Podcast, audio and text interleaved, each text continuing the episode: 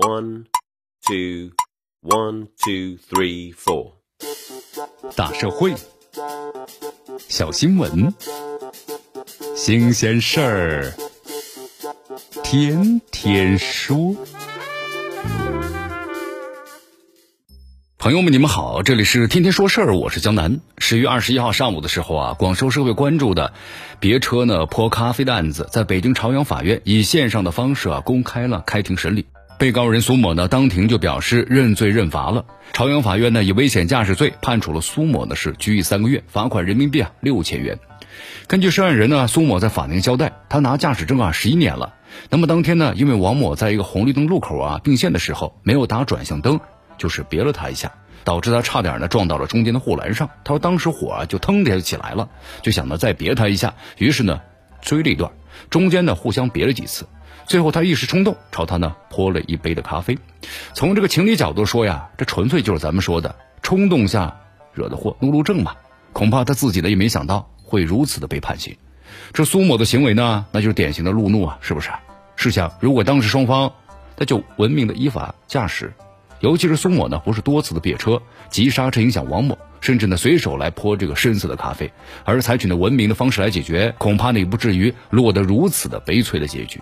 而事实上呢，道路上的路怒之举啊，不仅给自身身心带来了不良的影响，如果处置不当的话，可能会随时引发交通安全事故。法律对这样的行为啊，其实并不纵容。公诉机关呢认为，这被告人苏某呢，在道路上驾驶机动车追逐竞驶，情节非常恶劣，应当呢是以危险驾驶罪追究其刑事责任。那么，鉴于被告人苏某在案发之后啊，主动的投案，如实的供述了犯罪行为，那么属于是自首。而且呢，自愿认罪认罚，法院对其啊所犯的罪行依法呢从轻处罚。法院一审判处苏某拘役三个月，罚金六千元。可以说呀，苏某被依法严惩不冤。那么这个案子呀，其实给这个路怒一族上了一堂法制课，更是一次呢警示的教育。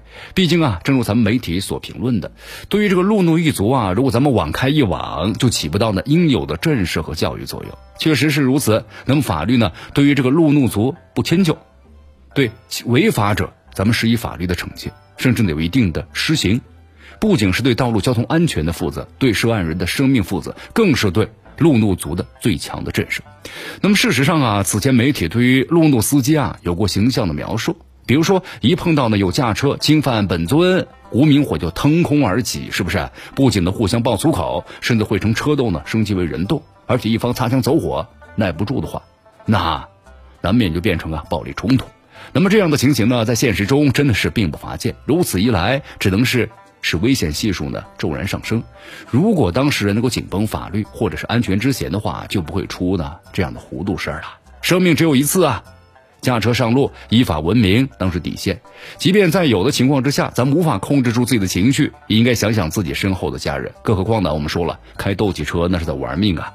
而路怒这个引发的命案就曾经出现过，所以说。应当警醒啊！总之，三个月的拘役啊，是苏某自己的违法犯罪行为应付出的代价。对于后来者而言，要从中啊汲取教训，别让此类不愉快的事情啊降临到自己的头上。这里是天天说事儿，我是江南，咱们明天见。